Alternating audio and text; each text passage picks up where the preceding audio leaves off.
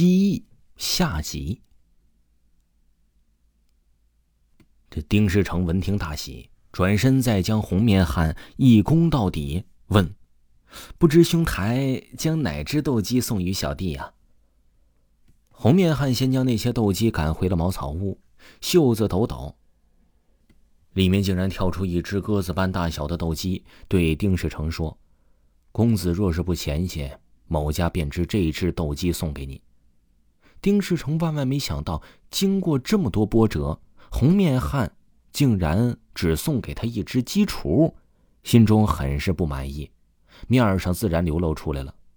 红面汉哼了一声，将那只小鸡给换到手中，小心的托到了丁世成的手中，说：“公子再来仔细看看。”丁世成再细瞅瞅，将那只小鸡呢给换到手中，小心的托到了丁世成的手中，说。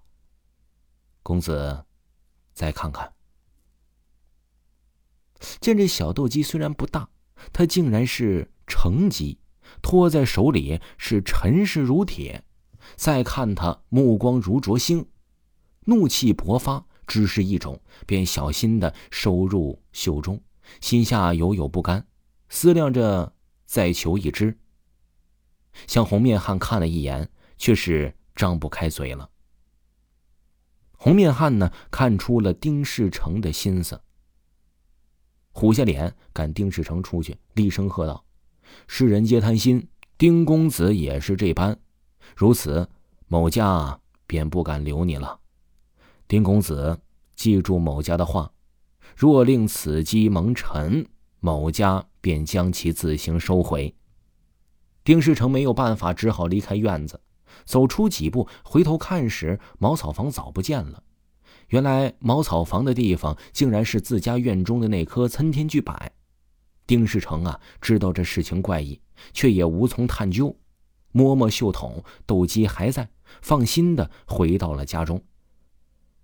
果然，红面汉赠与丁世成的这小斗鸡呀，神勇非常。丁世成虽有良种斗鸡无数，竟无一只能与之匹敌。偶一相遇，小斗鸡跃起丈余，双脚钳住了大斗鸡脖颈，令其无法呼吸呀！立刻败下阵来。丁世成爱惜非常，寻常人等绝不与之相见。这一日呢，京城来了个大官，是丁世成父亲的结拜兄弟，到此处来探望，却不知丁世成的父亲已于几年前故去。大官与丁世成唏嘘一阵，问道。说：“久闻贤侄养斗鸡，可否让我一见呢？”丁世成呢也抹不开情面，让大官到鸡舍走了一遭。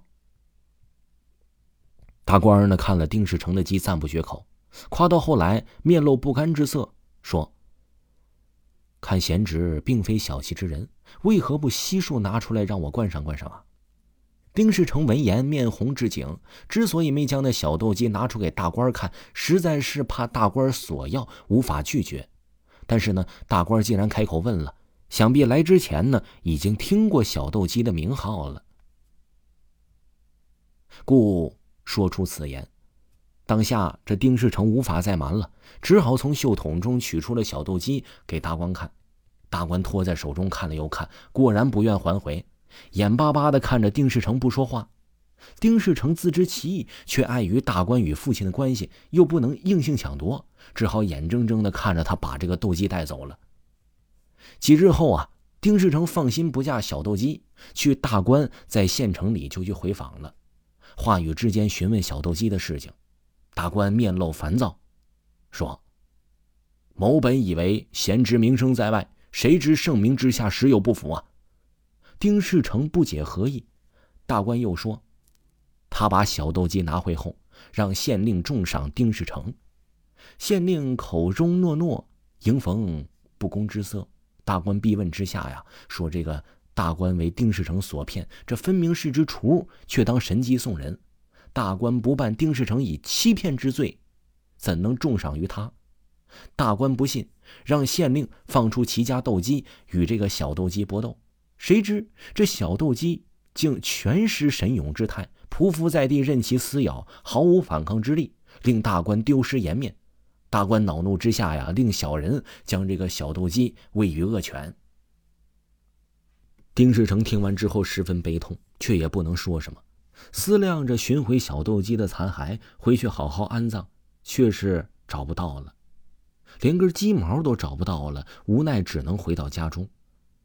当夜，丁世成刚刚睡下，又见那红面汉出现在面前，指责他说：“某家只以为丁公子是爱斗鸡之人。”却不知也是趋炎附势之辈，某家怎能让你侮辱我的斗鸡呢？我就先取回了，等到享尽世外之乐。丁世成并非是他的所言之人，欲行辩解，却不待他说话。这红面汉呐，从袖中跳出那只小斗鸡，尖尖的利爪抓向丁世成，吓得丁世成一声大叫，坐起来，竟然是一个梦。丁世成感觉这梦太过怪异了，放心不下。起身去看他的斗鸡，却惊讶的发现斗鸡一个都没有了。此时，丁世成悟出了红面汉便是斗鸡神，看不得世人以斗鸡寻欢作乐，迎上压下，故收走了斗鸡。从此啊，这丁世成也不养斗鸡了。于一日离开家宅，不知所踪。听众朋友，本集就给您播讲完毕了。各位听友呢，可以听一听维华的。